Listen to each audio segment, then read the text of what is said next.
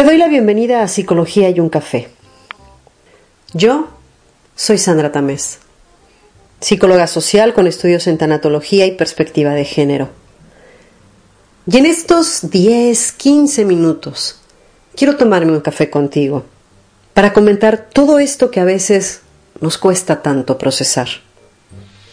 Ven, siéntate aquí, trae tu café y platiquemos.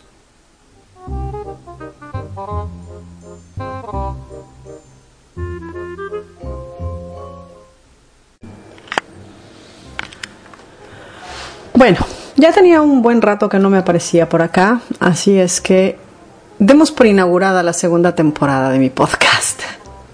Y gracias por acompañarme. Em, a ustedes que acaban de llegar, bienvenidos, bienvenidas, bienvenides. Y a quienes ya estaban por aquí, pues hola de nuevo. Y como es la segunda temporada de mi podcast, voy a utilizarlo de pretexto para hablar de cosas que no a todo el mundo le interesan. Especificar que mi podcast es por hablar de cosas que no a todo el mundo le interesan o no están muy de acuerdo. Pero en realidad lo hago para, para ese otro medio mundo que sí, que sí está de acuerdo y a quien le puede dejar diciendo, aunque sea una vez, vaya, si esto sí es cierto. O un, mm, entonces no soy la única persona que lo, que lo piensa o a la que le ha pasado esto. Y bueno, siendo así, bienvenida a toda mi gente y ya saben, continuamos con esto. La tía Daniela se enamoró como se enamoran siempre las mujeres inteligentes, como una idiota.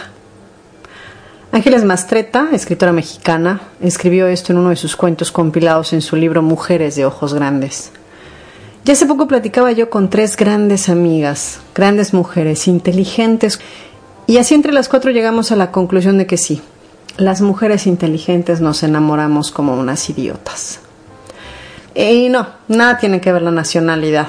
Y es que sí, ya estoy, como dirían por este rumbo, hasta los cojones de escuchar eso que dicen, es que las latinas, es que porque las latinas. ¿Y qué traen ustedes contra las latinas? Caray. Bueno, decía yo que entre las cuatro no hacíamos una que se pareciera un poco siquiera a las mujeres brillantes que somos cuando no estamos enamoradas. Y entonces ahí surgió la pregunta, pero Sandra, si somos tan inteligentes, ¿cómo es que no lo vemos venir? Y la respuesta fue que quizás sí lo vemos venir, pero preferimos ignorar. ¿Cómo hacen todas esas mujeres que en algún momento decidimos pensar que no son tan inteligentes? Y es que veamos, seguramente tú también has pensado que todas estas mujeres son tontas y has esgrimido alguno de estos comentarios, pero si se le notaba lo egoísta lo grosero, lo mucho que no hacía caso de tus cosas, lo mucho que minimizaba tu sentir, tu pensar, tus deseos, lo mucho que se le notaba lo agresivo. Y entonces es que tenemos que adentrarnos en lo que, por muy inteligentes que seamos, hemos venido aprendiendo desde que somos niñas. Pensémoslo así. Desde que somos chiquitas, y aunque la educación base no sea así la de la casa, recordemos que también aprendemos de lo que vemos en televisión, en las novelas que leemos, en las series y en un montón de patrones que si bien ya queremos romper, aún siguen ahí. Aún en las novelas más modernas, aún en las series más modernas, los patrones siguen ahí. Ya lo platiqué en un podcast anterior sobre, sobre cómo influye el entorno y cómo aprendemos a ser de acuerdo a lo que vemos. Entonces vemos que de la mujer se esperan ciertas cosas o que debemos ser de determinada forma. Se espera, por ejemplo, que seamos calladas, chismosas, pudorosas, delicadas, indefensas, dependientes y que no seamos amigas entre nosotras mismas porque eso no se puede, porque somos envidiosas, criticonas y queremos todo lo que nuestra amiga tiene porque en verdad no sabemos ser amigas. Y en ese querer todo, pues obviamente se incluye al hombre que la amiga tiene. Pero entonces, mientras vamos creciendo, muchas de nosotras nos salimos de ese estándar. Y somos ruidosas. Y sabemos guardar secretos. Respetamos el espacio ajeno, somos decididas, independientes, directas, sinceras. Y nos gusta apoyar a nuestras amigas, echarles ánimos y estar con ellas cuando lo necesitan. Y entonces nos dicen, tienes un carácter muy fuerte para ser mujer. O aprendemos a reír y acaso sentirnos orgullosas, ¿para qué negarlo? Ante el comentario de algún amigo que nos dice que somos uno más entre ellos. Porque sí, nos volvemos uno más, así, en masculino. Pero llega ese momento en que queremos creer. Porque el problema de todas las mujeres es que queremos creer. Joaquín Sabina en una canción dice, esta vez yo quería quererla querer. Y nosotras lo que queremos es creer. Y ahí es donde ya valimos. O sea, las mujeres inteligentes sabemos que el príncipe azul no existe. Y no queremos ser rescatadas, ni que nos ayuden a salir de la torre del castillo donde alguna malvada madrastra nos niere atrapadas. No. Solo queremos que ahora sí lo que se nos diga sea verdad. Y por eso ignoramos, porque además, como lo he dicho antes, aun cuando somos inteligentes y sabemos que los cuentos de hadas son solo eso, bueno, no estamos inmunes a absorber todo lo que la sociedad dice. Y como decía, ignoramos todas esas ahora llamadas red flags. ¿Y qué es lo que la sociedad nos dice? Bueno, nos dice que los hombres generalmente se arrepienten cuando te dejan ir y regresarán con un gran acto de amor. Y tienes, tienes que volver a creer hasta la siguiente ocasión. Aunque durante el tiempo que se ausentó llegaste a la conclusión de que estabas mejor sin él. Por eso cuando regresa es que ahí estamos. Y es que qué es lo que nos dicen generalmente las amigas, la familia, la mamá, las tías, las hermanas. Se va a dar cuenta que se equivocó y va a regresar. Y ahí está una esperando que regrese. Y aceptándolo de regreso cuando en realidad no lo quieres aceptar. Porque además lo que se nos dice también es que la mujer es la responsable del fracaso o el éxito de una relación. Que el hombre se va porque la mujer no supo retenerlo y entonces nos encontramos en una escalada de pensamientos que van desde el es que podía haber sido, podía haber hecho, podía haber dicho otra cosa, hasta aquel de es que cuando pasó esta situación yo debí de haberme quedado callada. Y entonces es una lucha constante e interna del es que yo no soy esto, no soy la mujer de los años 40 que tenía que aguantar todo porque el hombre era quien debía tomar las decisiones y ella tenía que bajar la cabeza permanecer a la sombra, agradecer que el hombre llegara y solo la ignorara, porque afortunadamente no le puso una mano encima, aceptar que en la cama sea mal amante y aceptar que una mujer se tiene que conformar, porque es la cruz que le tocó cargar, porque es el sino que le tocó llevar, porque así son los hombres, así son. Y no, no tenemos que hacer eso, porque no somos eso, porque somos mujeres con pensamiento propio, somos mujeres que sabemos salir adelante.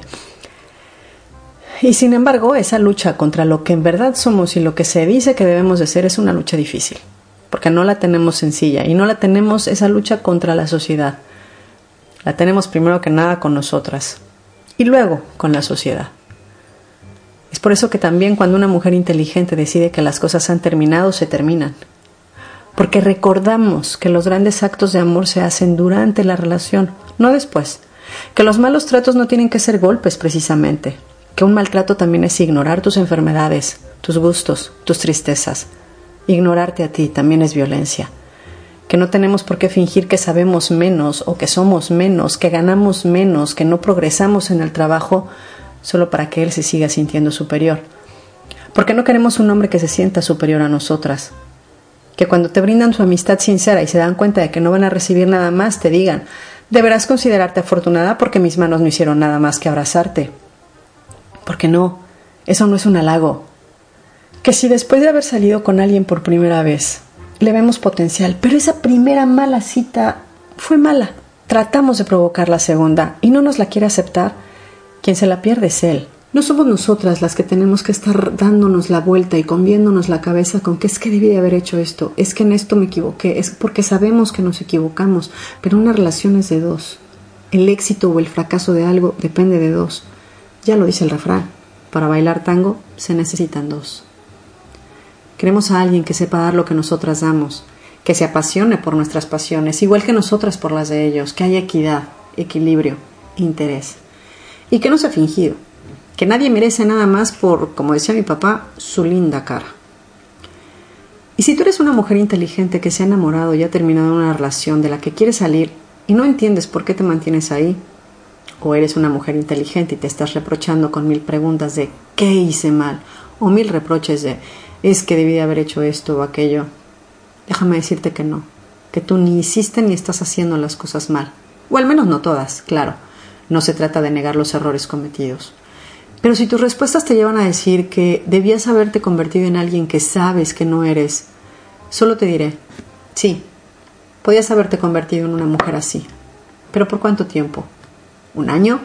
¿Diez años? ¿Veinte años? Y entonces, ¿qué iba a pasar al día siguiente? En esos veinte años, un día, cuando abrieras los ojos y te dieras cuenta de que no eres esa mujer, que te encerraste en un mundo que no te gusta y al que no perteneces solo por complacer a alguien que no eres tú. ¿Suena egoísta? Sí. ¿Y qué tiene de malo el egoísmo cuando se trata de la propia tranquilidad? Porque vamos a ser honestas también. ¿Recuerdas todas esas veces que dejaste de ver a ese chico que finalmente entendió que no querías nada de él, que no querías nada con él? ¿Recuerdas esa paz y esa tranquilidad que tú sentiste? Bueno, es la misma paz y tranquilidad que está sintiendo ese chico que ya no te busca, ese chico que ya no te habla, ese chico que ya no te hace caso. Es esa misma tranquilidad. ¿Es doloroso? Sí, pero es la realidad. Y entonces a continuar, porque no se trata de encerrarnos en un sufrimiento constante y en un círculo que no va a terminar y que no va a ir a ningún lado. Es así. Y terminaré con una frase del mismo, del mismo cuento de Ángeles Mastreta. Los ausentes siempre se equivocan. Muchas gracias por llegar hasta acá. Te mando un beso muy grande, te mando un abrazo fuerte y no sé cuándo regrese con el siguiente programa, pero van a venir más. Van a venir más y pues nada, espero que continúes aquí con la sorpresa de que regresé o con la sorpresa de que de lo que estoy hablando no te interesa o en esta ocasión te interesó muchísimo más. Te mando un abrazo grande. Besos por tuti. Gracias por acompañarme con este café. Te recuerdo que me puedes seguir en cualquiera de las aplicaciones favoritas que tengas para escuchar podcast. No olvides suscribirte para que recibas de primera mano todas las novedades o me puedes mandar también un correo a hola. Hasta la próxima entonces. Y mientras tanto, te deseo una excelente semana. Platicamos pronto.